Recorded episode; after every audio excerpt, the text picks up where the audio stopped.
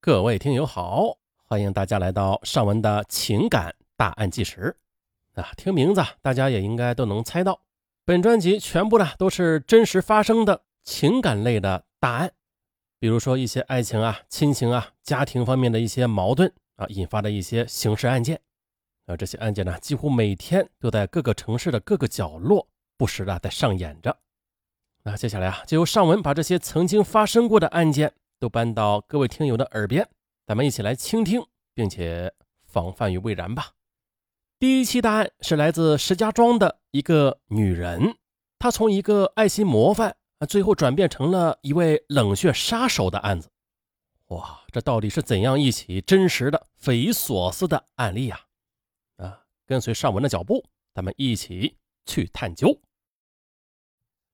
二零一六年三月六日。石家庄发生一起投毒案，一位退休母亲在女儿家中喝下被投毒的牛奶后身亡。后经警方侦破，凶手竟是死者的亲生女儿，身为爱心模范的杨静。本案件我们要从二零一四年说起。二零一四年九月十三日，杨静正在客厅擦地板，突然传来敲门声。她透过防盗门的猫眼一瞧，嗯。这门外站着的竟是钱公公耿树旺，杨静倒抽一口冷气。可耿树旺小声的哀求啊：“我刚出来，几年不见孙子了，想看看鹏鹏。”而杨静却吼道：“你赶快走，不然我报警！”嗯，这杨静为何如此厌恶、惧怕钱公公？他们之间到底有什么化不开的恩怨呢？三年前。杨静与耿乐的儿子鹏鹏已经两岁。来自河北承德的杨静时年二十九岁，是石家庄一家药店的药剂师。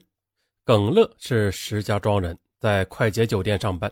夫妻俩收入一般，既要还房贷，又要养儿子，经济拮据。二零一一年五月十一日，耿母突发心脏病，耿乐将当月的工资全部交给母亲治病。杨静得知后，指责丈夫不顾家。夫妻俩便发生了激烈的冲突，于是杨静逼耿乐晚上开黑车将这笔钱挣回来。次日晚上七点，耿乐出车前独自在小酒馆喝了三杯白酒解愁，并且带着几分醉意与怨气，他驾车赶往机场拉客。轿车行驶至西三环北路时，与一辆卡车相撞，耿乐当场身亡。后来交警认定耿乐系酒驾，承担全责。耿某无法承担丧子之痛，五月十五日突发心梗，抢救无效去世。几天之内，耿树旺连失儿子、老伴两位至亲，那是悲愤之极。他偏执的认为啊，杨静是致使自己家破人亡的罪魁祸首。五月十九日，耿树旺怀揣着尖利的菜刀赶到杨静的家，一见杨静，他挥刀就砍。此时，鹏鹏缩在墙角里，哭着哀求：“爷爷，你别杀我妈！”孙子满眼泪水，压制了耿树旺人性中的恶。他刀锋一偏，将杨静左肩两根肌腱砍断。经鉴定，杨静属于七级伤残，耿树旺也因为故意伤害罪被判处有期徒刑三年。二零一四年九月，耿树旺刑满出狱，三年的铁窗生涯淡化了他对杨静的仇恨。如今，孙子是他唯一的亲人。他出狱的第一件事就是赶过去看孙子。可是没想到，杨静依然仇恨自己，拒绝了他这个请求。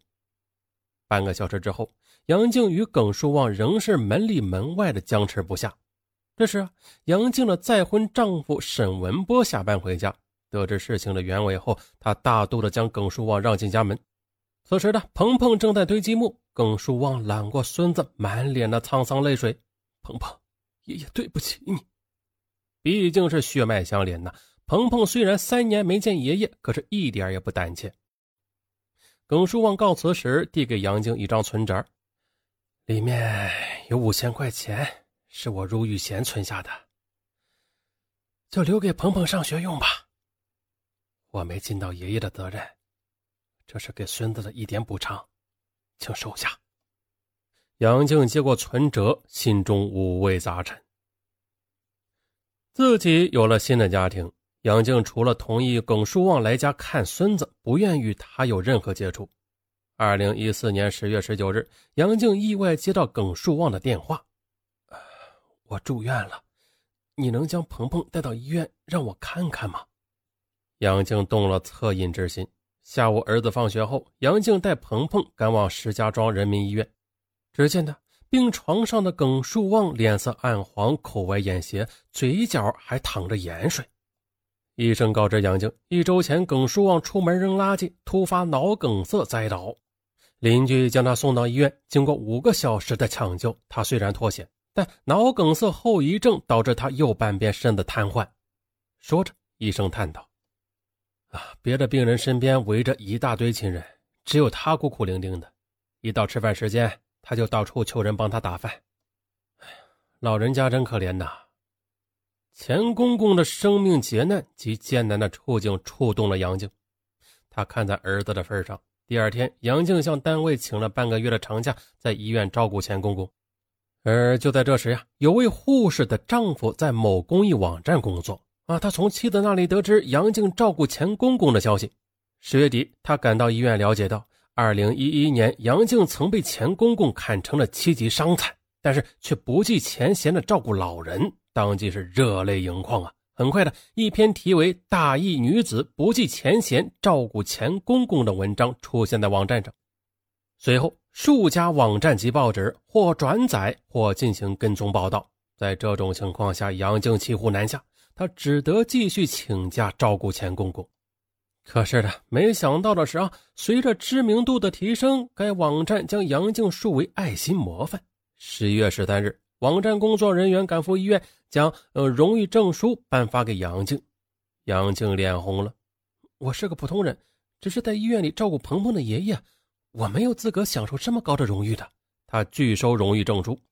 可工作人员言辞灼灼啊，人欲我牵啊，又增一枚。你看呐，现在社会这么浮躁，很多人变得冷酷自私，急迫的需要您这样的典型来带动大家。啊，你觉得你的所作所为不值一提，但是在别人的眼里，这就是火热的爱心。呃，哎，杨静不忍拒绝对方的热情，只得收下荣誉证书，稀里糊涂的成为了爱心模范。其实呢，杨静本来打算只照顾钱公公半个月的，可是无奈当选爱心模范，被推上道德制高点了。没有办法，他只得硬着头皮继续照顾钱公公。很快的，假期结束了，杨静白天在药店上班，傍晚下班再赶往医院照顾耿树旺。这一大摊子家务和儿子，她全部推给了丈夫。这沈文波理解妻子啊，也没有一句怨言。万幸的是，经过一个多月的治疗，到二零一四年十二月二日，耿树旺的病情已经得到控制，颅内淤塞的血管彻底疏通，头痛、头晕症状已经消失，他歪斜的五官也恢复正常，嘴角也不再流口水了。但是半边身子仍然是无知觉，这右手连筷子也拿不稳，生活还是无法自理。康复的过程是漫长的，医生建议他出院回家休养。那这本来是好消息，可耿树旺不仅没有半点喜悦，反而眼里的忧伤是越来越浓。他原本是石家庄电热厂的职工啊，因为刑事犯罪被单位除名，出狱后他也没有退休金，连护工都请不起的。那出院后，难道一个人困守在家中等死？而杨静窥破钱公公的心结，安慰道：“您是鹏鹏的爷爷，我不会抛下您不管的。”耿书旺以为杨静是说漂亮话啊，自己与他已经没有关系了，他没有责任和义务背负自己的未来呀。可是他从医院回到家之后，杨静与丈夫商量，很多人都在看着我呢，咱不能受人口舌。鹏鹏爷爷生活无法自理，出院后我想接他来咱们家里一起生活。沈文波不同意，不是我狭隘自私啊，你想过家里住进偏瘫老人的难处吗？接他进家门倒是容易啊。以后送走可就难了。可杨静接着又说：“当年，如果不是我逼耿乐开黑车的话，他也不会出车祸的，鹏鹏爷爷也不会落得今天这般境地。说白了，是我间接的改变了他们的命运。这么多年过去了，我心中的愧疚、自责一直没有化解。接鹏鹏爷爷来家里，不仅仅是拯救他，更是给我的心松绑。”我想问心无愧的做人。杨静的言辞情真意切，深爱妻子的沈文波也做了让步。十二月五日上午，杨静在医院为钱公公办理了出院手续。